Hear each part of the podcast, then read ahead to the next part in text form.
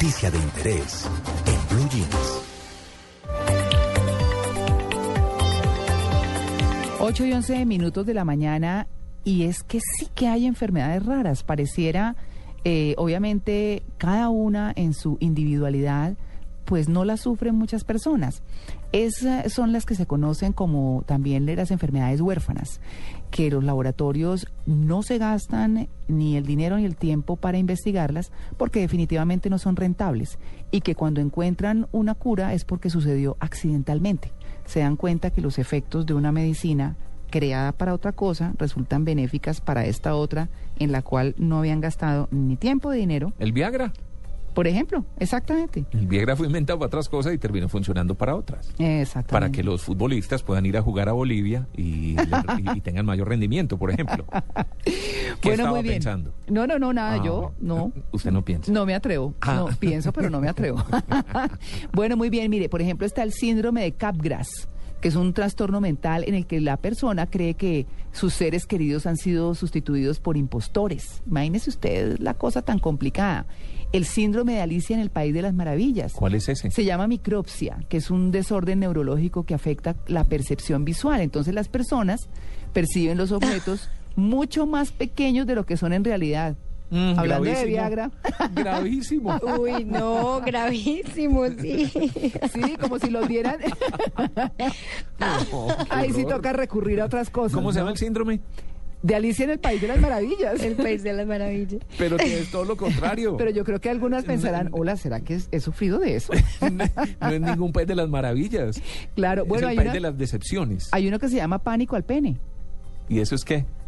El País de las Maravillas. No, mentiras. Este es eh, uno de los numerosos nombres para un tipo de histeria conocido en medicina como síndrome de retracción genital. Es un delirio agudo que se ve sobre todo en el sureste asiático y el sur de China, eh, pues zonas en, en- en las que la creencia de la brujería es ampliamente difundida, y donde el paciente se vuelve repentinamente angustiado y alarmado por el convencimiento de que su pene se está encogiendo hasta desaparecer dentro del abdomen. Ay, pobrecito. Eso Ah. lo sufre uno cuando se mete a una piscina. De resto, no creo haberlo sufrido nunca antes. Oiga, y el síndrome de Jerusalén. ¿Cuál es? Esa es una psicosis religiosa desatada por el impacto que causa visitar Jerusalén. Eh, hay, hay como 200 casos al año en el mundo. Eh, este síndrome también se ha observado en otros lugares de importancia religiosa e histórica desde la época medieval. ¿Y qué les Y pasa? ¿Qué hace, les hace que las víctimas lleguen a creer que son profetas. No, pero eso ¿Ah, sí, sí? que hemos visto aquí para tumbar, yo Sí. Sansón. Entonces creen que son profetas, entonces se creen Sansón, se creen la Virgen María, el rey Salomón, que esos son como los preferidos, ¿no? Y empiezan a recorrer los sitios donde se han promulgado las Santas Escrituras, y ellos creen que también están promulgándolas y demás. Bueno, hay Caminan por muchos. Tierra Santa como si fueran un, Sí, sí. un, un profeta o algo por el estilo. Oiga, pero tenaz, ¿no? Pero hay muchos síndromes, hay muchos, muchos, y podríamos, eh, digamos, eh, eh, pensar que, que la cosa, pues, no tiene una pronta solución y la gente que las sufre, pues, las tiene que afrontar. ¿Pero se alivian o no se alivian? No, pues en algunos casos se ha encontrado alivio, en otros no. Hay gente que inclusive se muere por enfermedades muy complicadas. Aquí estamos hablando de, del tema mental. También, pues, pues, hay otros, eh, por ejemplo, la gente que come mucho picante es, eh, se llama pica, que es el apetito compulsivo por sustancias no comestibles. Por ejemplo, carbón, tierra, tiza, cenizas de cigarrillo, pegamento, hielo e incluso pelo. Había en Discovery, hay un programa que habla de eso, de la gente que se come unas cosas que uno dice, que se come el jabón, por ejemplo, y eso que crea unos daños gravísimos en el organismo, pero se llama pica, esa enfermedad. O sea, hay muchas cosas muy extrañas que no conocemos. Uy, yo comí supuesto. jabón una vez en el colegio. Ay. Pero pues comí jabón para, para no ir al colegio. Ah, no, pero Amalia, eso sí me parece la ceguera emocional. Bueno, en fin, hay muchas cosas y tenemos una invitada para que nos, nos hable justamente de eso, del panorama de las enfermedades raras y ultra raras en Colombia.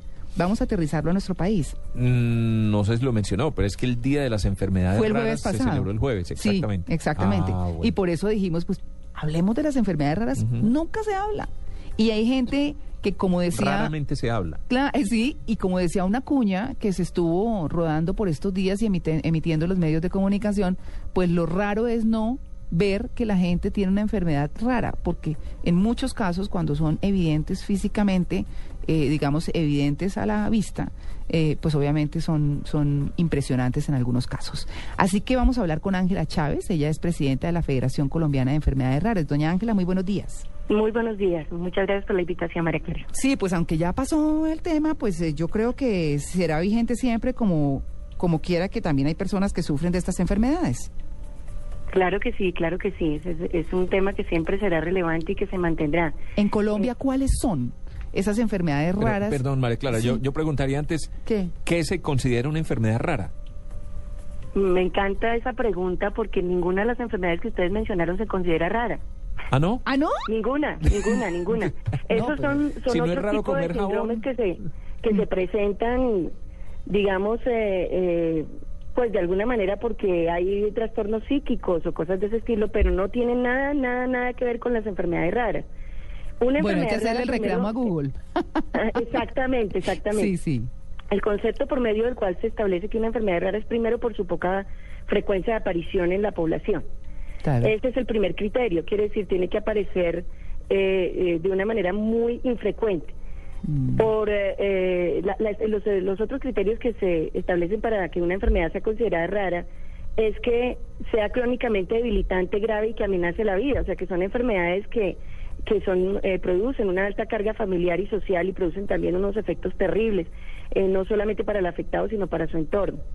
Eh, por eso, inclusive ya existe eh, en Europa una, una, una página web donde uno puede ir a consultar qué enfermedades raras hay en el mundo y cuáles cumplen, digamos, esos criterios técnicos para ser establecidas como raras, que es el portal Orphanet, Mm. escrito con PH.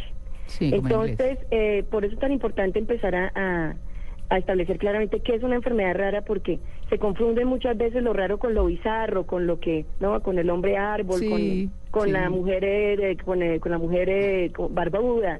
Cosas de ese estilo tienen que empezar a ser sacadas, digamos, del contexto, porque estas enfermedades realmente hay que tratarlas con mucha seriedad y resultan ser también de un alto impacto y un terrible Pero, impacto para la familia. Eh, Claro, no, pues sin el ánimo de controvertir, por supuesto, pero el hombre árbol sí me parece una cosa complicada, rarísima. O sea, no, no me parece tan del cotidiano, ¿no?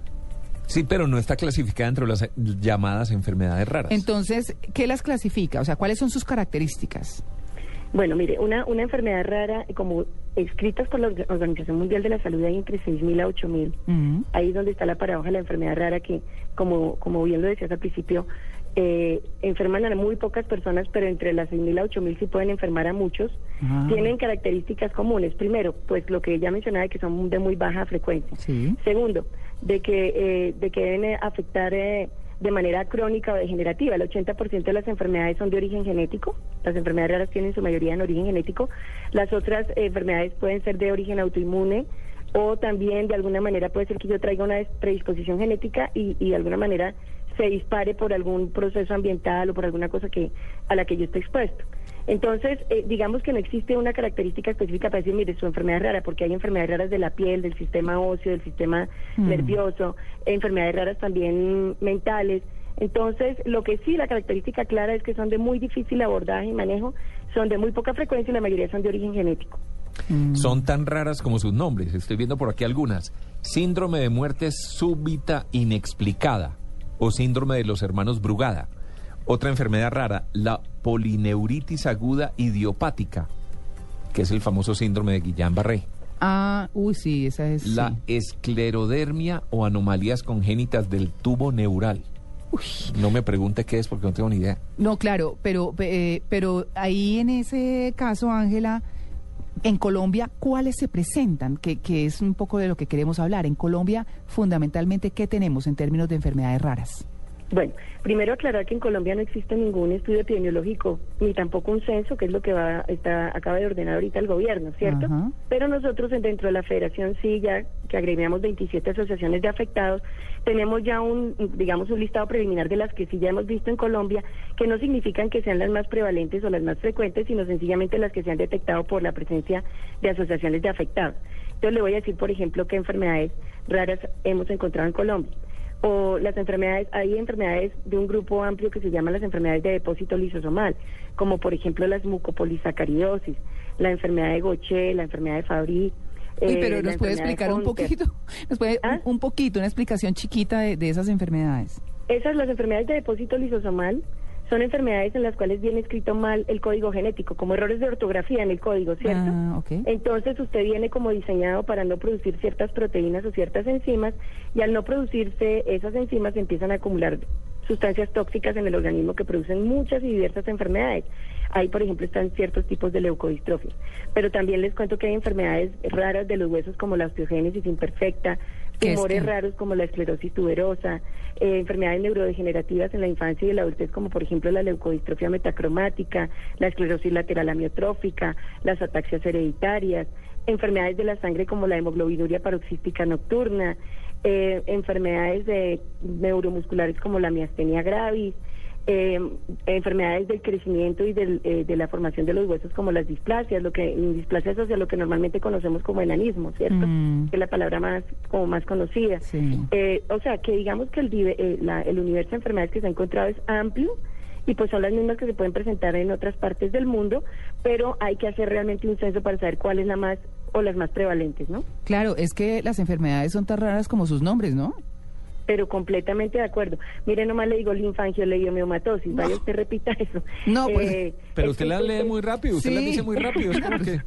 Sí, claro. Pero, pero esa es la complicación, que hasta para los mismos médicos, para el sistema de salud, para todo el mundo es tan difícil poder abordarla. Claro, ¿ustedes cuántas enfermedades raras han identificado en el país? Hemos identificado entre la población que les digo de la federación más o menos unas 300 a 400.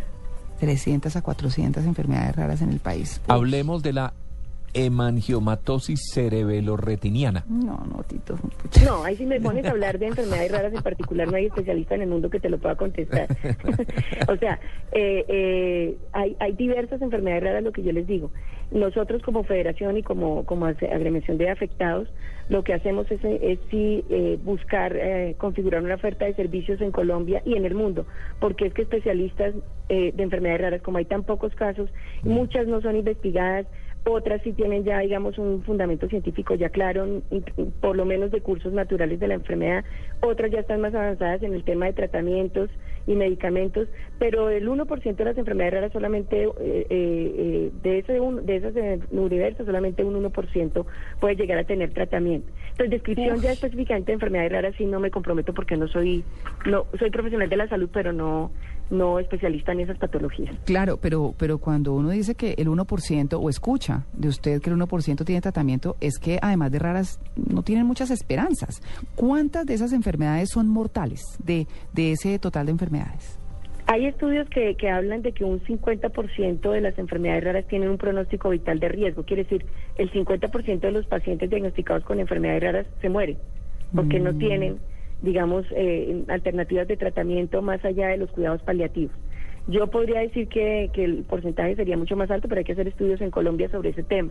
Eh, realmente eh, eh, eh, las enfermedades raras por, por los pocos estímulos que hay al tema de la investigación, por el desconocimiento, por, el- por sistemas de salud que están pocos preparados para atenderlas, porque están creados para enfermedades más prevalentes, por los mismos mecanismos de, de administración, financiación y aseguramiento, son enfermedades que son eh, altamente vulnerables y que producen una muertes prematuras.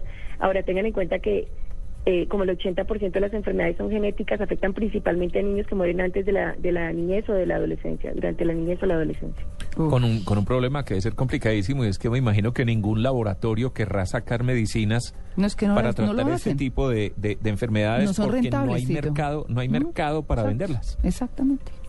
Sí, miren, eh, ¿qué, qué sucedió en Europa? Primero en Estados Unidos y después en Europa. Estados Unidos que fue el primero que sacó el tema de legislación para el desarrollo de medicamentos huérfanos.